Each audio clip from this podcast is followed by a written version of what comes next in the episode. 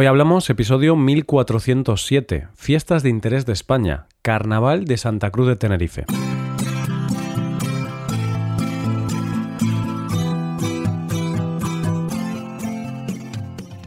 Bienvenido a Hoy Hablamos, el podcast para aprender español cada día. Puedes ver la transcripción, las explicaciones y los ejercicios interactivos de este episodio en nuestra web. Ese contenido te puede ayudar en tu rutina de aprendizaje de español. Hazte suscriptor premium en hoyhablamos.com. Buenas oyente, ¿qué tal? Hoy vamos a hablar de una fiesta que en el año 1987 entró en el libro Guinness de los Récords y es que en esta fiesta la artista Celia Cruz logró reunir en una plaza y en su entorno a un total de 200.000 personas. Hoy hablamos del Carnaval de Santa Cruz de Tenerife. En el clásico de la literatura española, Libro de Buen Amor, del arcipreste de Ita, se relata la lucha de Don Carnal y Doña Cuaresma. Hay una batalla entre ellos y un momento en el que Don Carnal entra triunfante en el mundo el día de Pascua de Resurrección, acompañado de Don Amor. El texto dice así: Víspera era de Pascua, abril casi pasado. El sol había salido y el mundo iluminado. Circuló por la tierra un anuncio sonado, que dos emperadores al mundo habían llegado. Estos emperadores amor y carnal eran. Salen a recibirlos cuantos a ambos esperan. Las aves y los árboles hermosos tiempos agüeran y los enamorados más que nadie se esmeran. ¿Sabes de lo que están hablando, oyente? Pues en realidad está hablando de la que posiblemente sea una de las fiestas más antiguas del mundo, el carnaval. Si yo digo carnaval, a todos inmediatamente la mente se nos va a disfraces y a pasarlo bien, porque todos sabemos lo que es el carnaval y lo hemos celebrado alguna vez. Pero, ¿en serio es la celebración más antigua del mundo? ¿Por qué nos disfrazamos? ¿De dónde vienen estas fiestas? El origen del carnaval no se sabe muy bien cuál es, pero según algunos historiadores podría celebrarse como fiesta pagana hace unos 5.000 años en Egipto. Sin embargo, otros historiadores lo sitúan en el Imperio Romano, con las Saturnales, y otros en Grecia, con las festividades en torno a Dionisio. Lo común en estas fiestas paganas era que había muchos excesos, y se celebraban para celebrar los ciclos de la naturaleza, para celebrar el fin del letargo del invierno y también las cosechas de cara a la primavera. Era el paso de la oscuridad a la luz. Cuando llega la Edad Media, esta fiesta se relaciona con el cristianismo, y de hecho la palabra carnaval viene del latín carnem levare, o lo que es lo mismo, quitar la carne, porque el carnaval se convierte en una época de excesos. Es el último atracón antes de empezar la cuaresma, que es el periodo de ayuno y abstinencia antes de terminar con la Pascua. Es decir, el carnaval, en su origen, es la última fiesta antes de un periodo de reclusión y abstinencia. ¿Y por qué te cuento esto? Pues porque en la fiesta de hoy vamos a hablar del segundo carnaval más importante del mundo después del de Río de Janeiro, el Carnaval de Santa Cruz de Tenerife. Lo primero que tienes que saber si quieres ir a este carnaval es que Santa Cruz de Tenerife se encuentra en las Islas Canarias. Y para la fecha, como nos pasaba con la Feria de Abril, hay que hacer unos cálculos, porque el carnaval, como hemos visto al principio, depende de la Semana Santa. Un cálculo rápido es una vez que se sepa cuándo es el Domingo de Ramos, es decir, el domingo que empieza la Semana Santa, cuentas 40 días hacia atrás. De esta manera se obtiene lo que se conoce como miércoles de ceniza, y el día anterior, ese martes, es el último día de carnaval. De esta manera sabemos que la semana anterior es la semana de carnaval. En realidad, la preparación del carnaval empieza mucho antes, y una de las cosas curiosas de este carnaval es que tiene una temática. Esto se hace desde 1987 y se elige de manera popular. Se proponen varios temas y son los ciudadanos los que eligen la temática sobre la que irá ese año el carnaval. Una vez elegida la temática, toda la ciudad se decora con elementos que recuerden a ese tema. Por ejemplo, en el último carnaval, el de 2022, la temática fue la ciencia ficción. El carnaval de Santa Cruz de Tenerife tiene dos partes diferentes, el carnaval oficial y el carnaval en la calle. El primero de ellos es donde están los eventos oficiales, y donde hay inscritos más de 100 grupos de todo tipo, murgas, comparsas, grupos de disfraces, rondallas y agrupaciones musicales.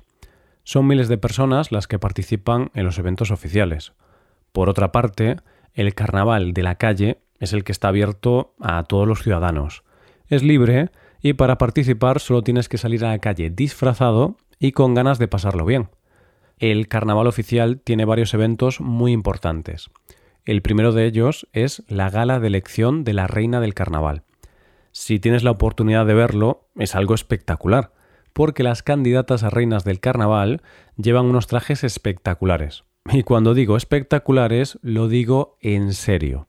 Los trajes que llevan están llenos de luces, de brillos y lentejuelas. Pueden llegar a medir más de 3 metros y pesar 400 kilos. Tanto es así que para transportar los trajes llevan una estructura con ruedas. Como te podrás imaginar, la realización de estos trajes es muy costosa, así que lo más normal es que las candidatas a reina tengan patrocinadores para sus trajes. Este evento es el pistoletazo de salida para las fiestas de carnaval. Como curiosidad te diré que la elección de la reina del carnaval se realiza desde el año 1935, solo que en aquella época se llamaba certamen de elección de Miss del Carnaval. El certamen tal y como se conoce hoy día se celebra desde 1965. El siguiente gran evento dentro del carnaval es la cabalgata anunciadora, que se celebra el viernes y es, como su propio nombre indica, la cabalgata encargada de anunciar que empieza el carnaval es el desfile inaugural, y en él ya van la reina con las damas de honor en su carroza. Y a su alrededor, en un festival de música y baile, van las comparsas y las murgas, que son agrupaciones musicales. Es un desfile de carrozas por toda la ciudad que dura unas cuatro horas, pero cuando se acaba, sigue la fiesta hasta que el cuerpo aguante. A partir de aquí, el carnaval consiste en varios días de fiesta y diversión hasta que llegan los dos grandes eventos finales del carnaval de Tenerife, el desfile del coso y el entierro de la sardina. El coso es como la cabalgata anunciadora, pero en este caso, en lugar de marcar el inicio de las fiestas, marca el final de las fiestas. La diferencia real con la anunciadora es que el primer desfile es más para la gente local de la isla y este último se hace más de cara al turismo. De hecho, ese día llegan autobuses desde todos los sitios para ser testigos de esa espectacular cabalgata por la ciudad. Al día siguiente tiene lugar el entierro de la sardina. Este evento se hace como despedida a don Carnal, y es una fiesta irónica, burlesca y divertida. La sardina preside la procesión y es de cartón piedra. Representa el espíritu del carnaval y el final es que se quema. Pero lo diferente de esta procesión es que durante el trayecto hay mujeres vestidas de negro, las viudas que lloran la muerte de don Carnal. Las viudas llevan la interpretación al extremo, ya que se echan a llorar y hasta se tiran al suelo desconsoladas. Además, se hace una pequeña burla de la Iglesia, y hay personas disfrazadas de miembros de la Iglesia. Esto hace referencia a lo que veíamos al principio del episodio con el libro de Buen Amor, de la lucha de lo carnal y la cuaresma. La gracia está en que se llora porque al aparecer la iglesia y el recogimiento se acaba la diversión y se finaliza la fiesta. Es una procesión fúnebre marcada por la ironía, lo grotesco y la diversión. Una parte muy importante de la celebración del carnaval es la música, y una de las cosas más características de este carnaval son las murgas. ¿Qué son las murgas? Son agrupaciones musicales de unas 20 personas que componen y cantan las canciones que suenan en el carnaval. Las canciones se basan en canciones populares, pero se les cambia la letra. Y la gracia de estas canciones es que las letras son irónicas y con una fuerte crítica social. El origen de las murgas es español, más concretamente tienen origen en Cádiz, y luego participaron por primera vez en Tenerife en el año 1917. No parece casualidad que el otro gran carnaval de España sea el de Cádiz, donde las murgas evolucionaron a las chirigotas, que es el tipo de agrupación musical típica que hay en Cádiz hoy día en su carnaval. Las murgas tienen un concurso donde se elige la mejor y este concurso existe desde el año 1961. A las murgas también se le suman otro tipo de agrupaciones musicales como las comparsas y las rondallas. ¿Y desde cuándo se celebra este carnaval de Tenerife? El carnaval parece ser que llega a Tenerife en el siglo XVI. Lo trajeron los españoles y portugueses que hacían escala en esta isla de camino a América. A partir de ahí fue creciendo en importancia y en el siglo XIX ya se introdujeron algunos elementos festivos más allá de los bailes, como los concursos o llevar máscaras. En el siglo XX vive su gran auge, momento en el que empieza a recibir turistas que viajan a la isla para presenciar el carnaval. En el año 1925 se creó el primer programa del carnaval de Tenerife, y es el momento en que empiezan las agrupaciones musicales.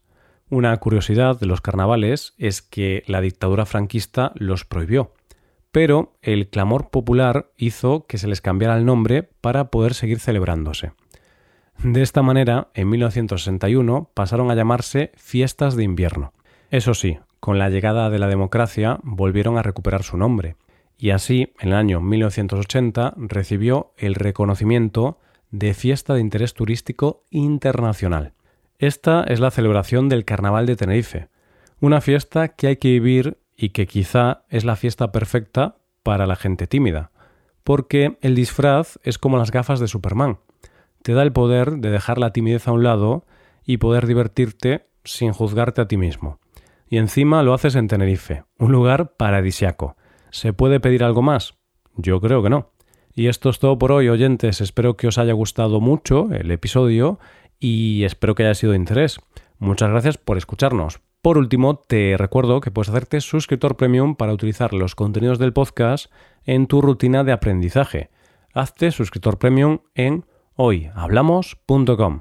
Nos vemos mañana con un nuevo episodio sobre algún tema de interés. Muchas gracias por todo. Pasa un buen día. Hasta mañana.